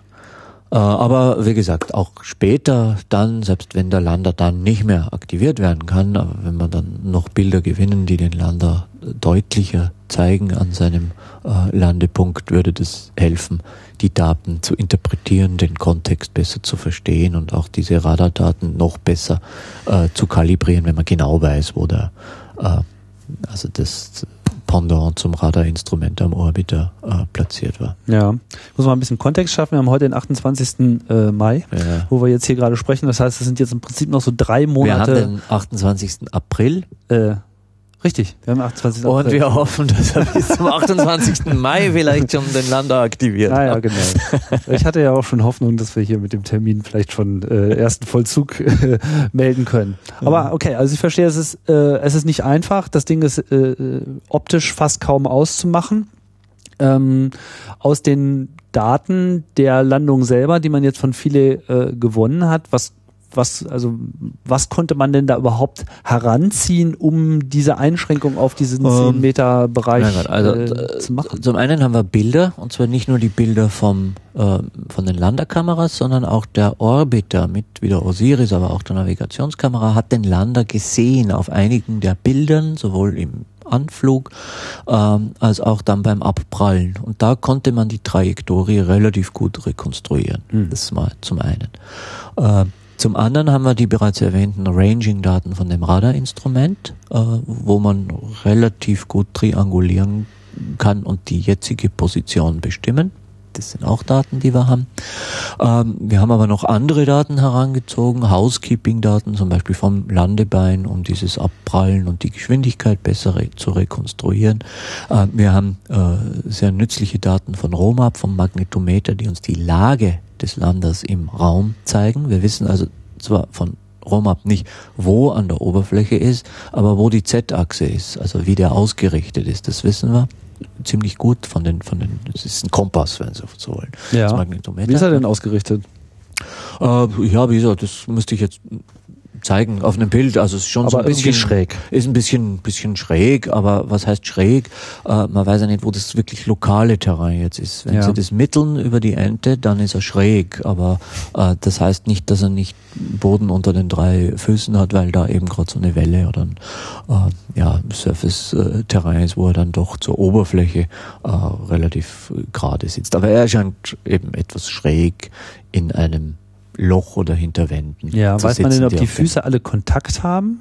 Ähm, das, das akustische Experiment deutet an, dass zumindest zeitweise alle drei Füße den Boden berühren. Ich sage zeitweise, das heißt, er könnte so ein bisschen wackeln, so ein paar Zentimeter. Aber äh, es gibt Anzeichen, dass wir, dass die, dass die Füße tatsächlich am Boden oder in der Nähe des Bodens sind. Das war wirklich äh, eine bemerkenswerte Landung, auch, auch so in der, äh, in der Wahrnehmung. Äh, köstlich die Begleitung von äh, dem bekannten Webcomic äh, XKCD, der sich ja ähm, ja, dazu herausgefordert gefühlt hat, nicht nur äh, einen lustigen Comic über diese Mission zu machen, sondern das Ganze auch noch in Echtzeit zu begleiten.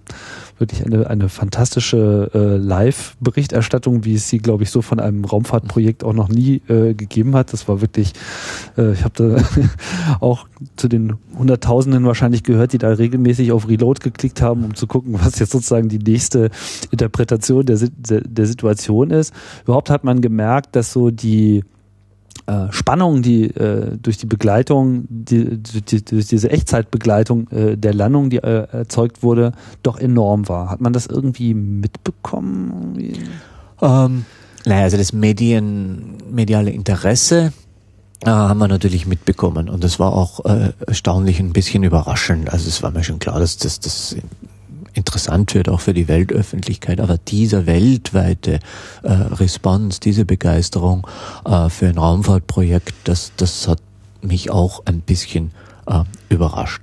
Äh, die Echtzeitberichterstattung war natürlich spannend für die, für die Menschen und, und ich glaube auch deshalb spannend, weil eben nicht alles geklappt hat. Wenn wir ganz brav gelandet wären und verankert äh, und dann Massenspektren und äh, Magnetogramme gewonnen hätten, dann wäre das vielleicht weniger äh, nachvollziehbar gewesen, als wenn man da landet und dann prallt man ab und dann weiß man nicht genau, wo man ist und dann sucht man den Lander und dann hofft man, dass er am nächsten Morgen wieder aufwacht und dann überlegt man sich, ob man den Bohrer bedienen möchte oder nicht. Das sind so Entscheidungen, wo jeder mit ein bisschen Hausverstand äh, sich hineindenken kann und, und äh, eine Meinung vielleicht sogar dazu hat oder die, die Entscheidungskriterien nachvollziehen kann. Und es ist dann auch immer wieder spannend, und was ist jetzt drei Stunden später passiert und wie lange hält die Batterie und äh, wacht er wieder auf ähm, und welche Daten haben wir gewonnen und ist eben doch ein Bild gekommen, das ist ja eben das Panoramabild nicht gleich am ersten Tag gekommen, sondern am zweiten äh, Tag. Also wir haben da unfreiwillig eine ganz gute Story äh, äh, geboten und das ist, glaube ich, auch ein Grund, warum zumindest über die ganze Woche, wo eben die, die Aktivitäten waren, das mediale äh, Medieninteresse geblieben ist und, und, und die Leute das äh, sehr, sehr eng verfolgt haben und auch mitgefiebert und mitgezittert haben. Das ist eigentlich sehr schön zu sehen, dass das äh, so eine Beteiligung findet, obwohl es ja eigentlich so ein menschenbefreites Projekt ist. Da landet halt kein Mensch auf dem Kometen, was natürlich nochmal eine ganz andere äh, Wirkung für sich äh, äh, erzeugen würde, sondern halt in Anführungsstrichen nur so ein äh, Roboter, der sich eigentlich noch nicht mal selber bewegen kann. Äh, ich finde, das ist eigentlich sehr positiv. Ja, was heißt nur ein, ein Roboter? Wenn ein Mensch, wenn ein Astronaut landet, dann landet ja auch nicht derjenige, der am Fernseher sitzt und das verfolgt. Insofern ist der Unterschied vielleicht gar nicht so groß. Da ist eine Raumsonde, die landet, die wird von einem Kontrollraum gesteuert. Äh, man sieht das Gleiche wie die Experten. Das ist ein Unterschied zu einem Astronauten, der das natürlich ganz anders erlebt, wenn ja. er selbst dort ist. Ähm, vielleicht kann man sich damit noch mehr identifizieren mit dem Projekt, mit dem Erlebnis, mit der Exploration, dem Herausfinden, äh, wie sieht's aus auf einem Kometen, was kann man dort lernen, als wenn man beobachtet, wie irgendein auserwählter äh, Astronaut am Mond ist. Ich weiß gar nicht, ob es unbedingt so einen großen Unterschied machen muss. Aber irgendeinen Unterschied äh, hat es auf jeden Fall gemacht. Ich denke, das ist, ist auch wahrscheinlich so ein bisschen eine, eine Summe einfach auch der besseren Beteiligungsmöglichkeiten mhm. über das Internet. ESA hat ja auch wirklich sehr viel daran gearbeitet, ähm, möglichst schnell diese Informationen rauszubekommen, also die Beteiligungsmöglichkeiten, das zu verfolgen, auch wenn man ja eigentlich so gar nichts machen konnte, außer zu gucken. Die waren aber auf jeden Fall sehr äh, ausgeprägt und sehr, sehr gut. Also ich habe das als sehr positiv äh, empfunden und ich glaube, das hat auch dann alles so ein bisschen darauf hingearbeitet, dass, dass so ein hoher Grad an ja, Beteiligung und Begeisterung sich äh, breit gemacht hat. Was haben wir denn jetzt ich meine, muss ja auch sagen, zum jetzigen Zeitpunkt sind viele Daten gewonnen worden. Die wissenschaftliche Arbeit fängt im Prinzip jetzt erst an. Wir können uns jetzt hier auch über vieles noch gar nicht unterhalten, weil die Daten äh, erstmal angeschaut werden müssen. Ein paar kleine Erkenntnisse hat es schon gegeben. Was weiß man denn jetzt sicher über Kometen, was man vorher nicht wusste?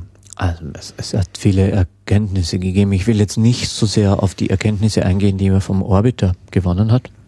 Ah, das sind äh, viele und es wurde auch äh, diskutiert, zum Beispiel äh, das, das äh, Wasserstoff, das Deuterium zu Wasserstoffverhältnis also eben ganz anders ist als in den Erdozeanen, so mal als, als, als ein äh, Punkt und natürlich einfach unser beginnendes Verständnis, wie so ein Komet aussieht, wie die Aktivität ist, wo, wo gast es aus, wo kommt der Staub heraus, wie sieht die Oberfläche aus. Er also, sieht ja nicht aus wie ein Asteroid. Das mit der Wasserbeschaffenheit, das war so ein bisschen die, der Versuch der Antwort auf die Frage, kann so ein Komet das Wasser auf die Erde gebracht haben? Genau, das war die Frage, kommt das, woher kommt das Wasser in den Erdozeanen? Kommt es von Kometen, kommt es von einer gewissen Art von, von Asteroiden, kommt es aus dem Erdinneren äh, und man hat lange Zeit überlegt, dass ein Großteil davon über Kometen auf die Erde kommt. Da gab es auch an Indizien in dieser Richtung. Jetzt hat man das Wasserstoff zu Deuterium äh, Verhältnis auf dem Churyumov gemessen oder in der Koma und das ist ganz anders als im Erdozean. Also zumindest diese Art von Kometen Die nicht. Waren nicht ausschlaggebend, vielleicht in gewisser Weise beteiligt, aber nicht ausschlaggebend äh, für das Wasser äh, in, unseren Erdozeanen. Ähm, äh, noch mal ein bisschen zu, zu den, zu den Landerdaten zu kommen, was, was, wie Sie richtig gesagt haben, die Daten werden im, im Moment analysiert, aber wir haben natürlich äh, Messungen durchgeführt. Wir haben organische Komponenten von der Oberfläche äh, mit den Massenspektrometern äh, messen können. Wir haben Erkenntnisse, dass das Material sehr, sehr hart ist. Also die Idee, dass das so ganz fluffig wie, wie Regolith äh, in, in niedriger Gravitation oder, oder Schnee ist, das ist anders. Das ist irgendwie gesintertes, festes Material. Das haben wir herausgefunden. Äh, wir können aus den Kamerabildern und den Strukturen einiges äh, ablesen, was man vom Orbiter nicht kann, weil wir eben die Auflösung im Subzentimeterbereich haben, sind es Granulen, ja, das sind nicht unbedingt feine Staubteilchen. Einiges sieht aus, als wäre es Fels. Ich sag nicht, es ist Fels, aber es sieht aus wie so Fels mit, mit Cliffs drinnen. Äh, das sind die, die Daten, die wir gewonnen haben, die Radardaten, die akustischen Daten, die, die elektrischen Daten, die dann das äh, ganze Bild vervollständigen. Solche wissenschaftliche Erkenntnisse nach, den, nach einer Raumfahrtmission, die gehen im Allgemeinen in zwei Stufen. Die eine Stufe ist wirklich beschreibend. Also ich sage, ich habe dieses und jenes äh, Molekül auf dem Kometen entdeckt und das ist schon mal interessant. Äh, das kann man innerhalb von Monaten oder vielleicht von einem Jahr, und das sind auch die Publikationen, die man jetzt gerade in der, in der Vorbereitung hat oder die äh, Punkte, die demnächst publiziert werden oder bereits wurden. Äh, der nächste Schritt ist es dann, das einzubetten in unsere Modelle vom Verständnis, wie ist das Sonnensystem entstanden, wie ist das Leben auf der Erde entstanden. Und wenn ich weiß, diese und jene Moleküle, diese und jene vielleicht auch Aminosäure, gibt's auf dem Kometen, was könnte das bewirken, wenn es auf eine frühe Erde trifft, welcher Chemismus läuft dort ab.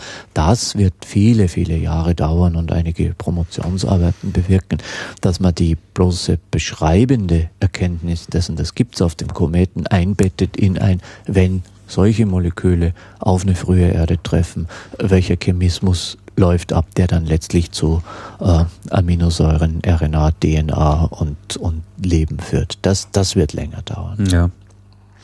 Aber ähm, sind denn jetzt, gibt es dann eigentlich äh, neue Planungen für Kometenlandungen oder ist das Thema jetzt erstmal durch? Ähm, das Thema ist mh, hm, keineswegs durch, es ist alles in begeistert. Alle, Alle äh, freuen sich natürlich jetzt auch mal über die Daten und es werden ja Rosetta gewinnt nach wie vor Daten. Es wird immer spannender, je näher wir an die Sonne rankommen, je aktiver der Komet wird. Aber natürlich, es gibt Pläne für zukünftige äh, Missionen, äh, ganz konkret zumindest in, in Amerika auf NASA-Seite, äh, wo man im Rahmen der Discovery äh, Proposals, also das sind so ist eine Klasse von, von äh, Missionen in, in Amerika bei der NASA, wieder Vorschläge eingereicht hat für Missionen äh, zu Kometen, um die näher zu untersuchen.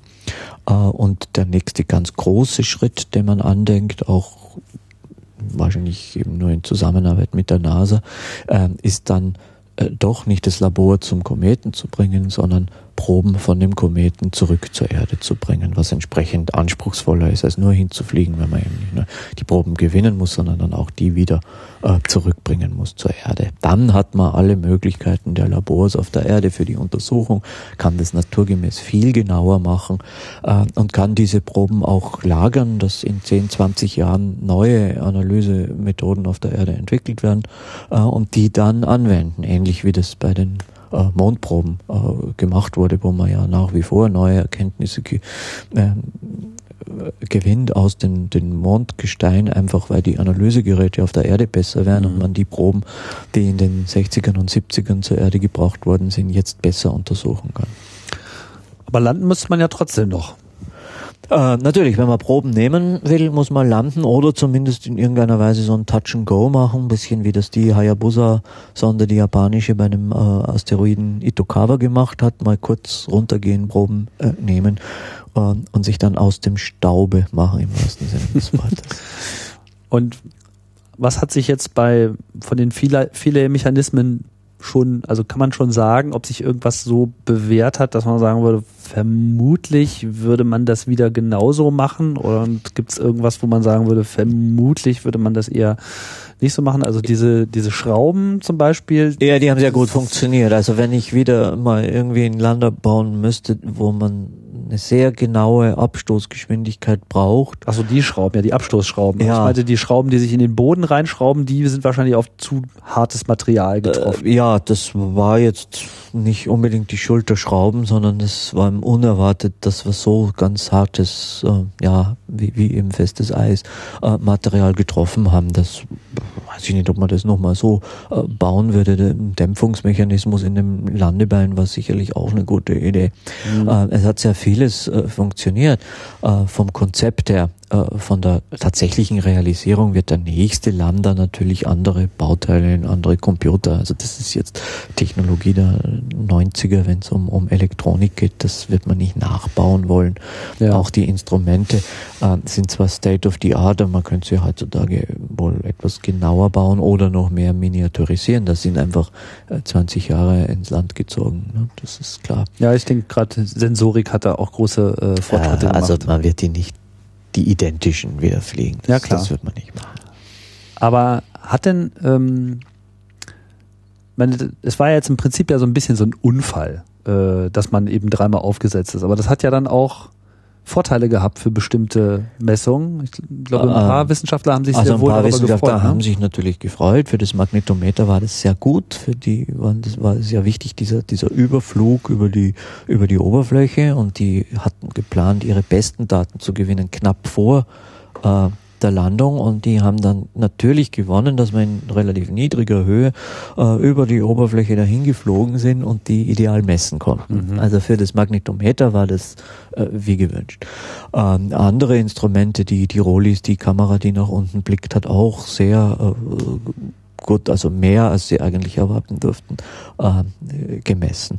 Andere Instrumente konnten jetzt nicht so viel messen, gerade die, die eben auf die Proben angewiesen waren. Das heißt, konnten diese Evolved Gas Analyzer äh, nicht zu ihrem vollen Potenzial äh, Daten gewinnen. Die haben schöne Messungen, aber eben nicht alles, was, was möglich gewesen wäre. Dazu hätte man die Long-Term äh, Science gebraucht und, und Wochen und Monate und mehr und mehr äh, Proben mit unterschiedlicher Temperatur zu messen.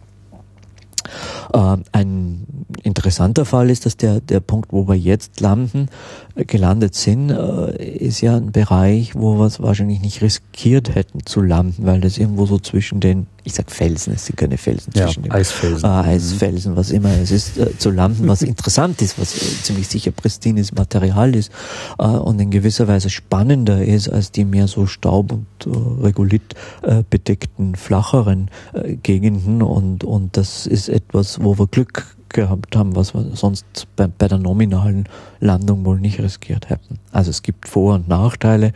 Ähm, Vorteile, ja, wir, wir haben noch einen Überflug gemacht, wir haben mehr als einen Landeplatz äh, untersucht. Äh, der große Nachteil oder das, das Pech, das wir hatten, in dem vielen Glück, das wir hatten, äh, ist, dass eben der endgültige Landeplatz halt sehr, sehr schlecht beleuchtet ist und wir daher nicht sofort mit der Long-Term Science beginnen konnten und nur diese zweieinhalb, drei Tage Messzeit zunächst hatten. Aber ich denke, es ist, es ist doch sehr viel mehr erreicht worden, als man sich halt äh, eigentlich am Anfang nur hätte erhoffen können. Ich meine, äh, also allein, dass man überhaupt erstmal bis zu diesem Kometen kommt, ihn äh, monatelang umkreist und dann auch noch was drauf absetzt, ist ja schon äh, ja, viele Leute haben uns für äh, verrückt oder zumindest toll äh, Köln äh, betrachtet. Ich habe es gesagt, wir hatten natürlich auch viel Glück, dass das dann letztlich doch so gut funktioniert hat.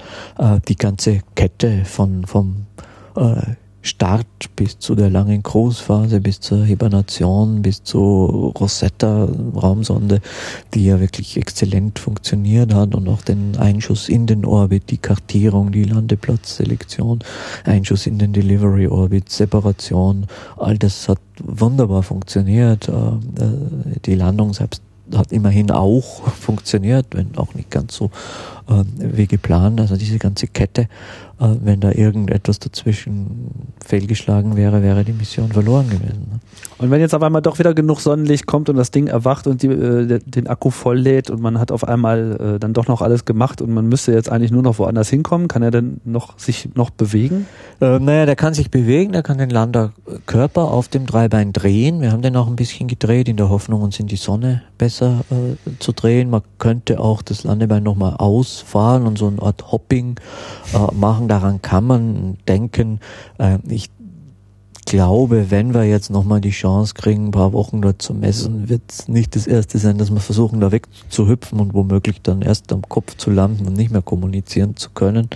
Ähm, also wir werden eher versuchen, uns nicht zu bewegen, sondern die Position und die dann vorhandene Energie, wenn wir denn die Batterie aufladen können, äh, nutzen, um einfach Messungen zu machen, die wir noch nicht machen konnten oder andere wiederholen unter etwas anderen Bedingungen. Einfach äh, nochmal Kamerabilder unter einer anderen Tageszeit, anderer Beleuchtung, äh, Temperaturmessungen natürlich interessant bei einer anderen Distanz äh, zur, zur Sonne nochmal zu wiederholen.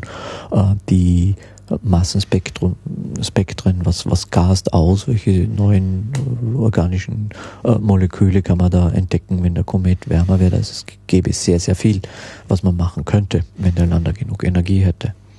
Ich glaube aber, der Gedanke eines hüpfenden, hüpfenden Roboters auf einem Kometen beflügelt dann auch nochmal die äh, Fantasie. War ja ganz, allen, ganz ne? früh mal vorgesehen. Also der, der Urvater des Landes, Helmut Rosenbauer, Max-Planck-Direktor, der hat das damals angedacht, dass man dieses Landebein auch zum Hüpfen verwenden könnte.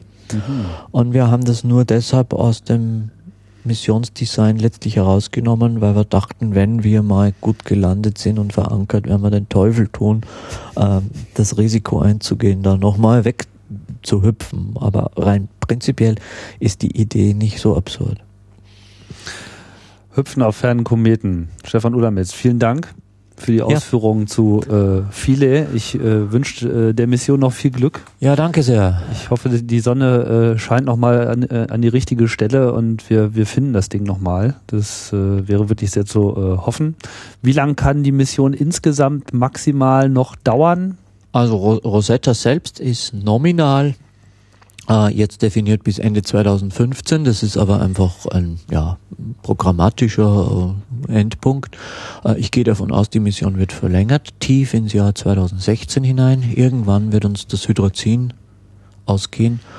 Äh, und ja, dann kommt es natürlich zu einem Ende der Mission, wenn man nicht mehr diese kleinen Bahnmanöver machen kann, die notwendig sind, um den Kometen zu manövrieren. Dann kann man sich überlegen, ob man ein langweiliges Ende möchte und einfach wegdriften oder ein spektakuläres und irgendwie die ganze Sonde auf dem Kometen abzusetzen. Das beide Optionen werden im Moment diskutiert. Ja, könnte man sich ja viele nochmal noch mal aus der Nähe anschauen. Genau. Interessante genau. Art und Weise nähern.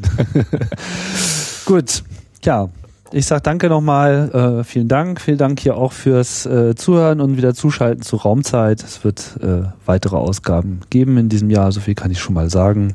Und äh, bis dahin sage ich Tschüss und bis bald.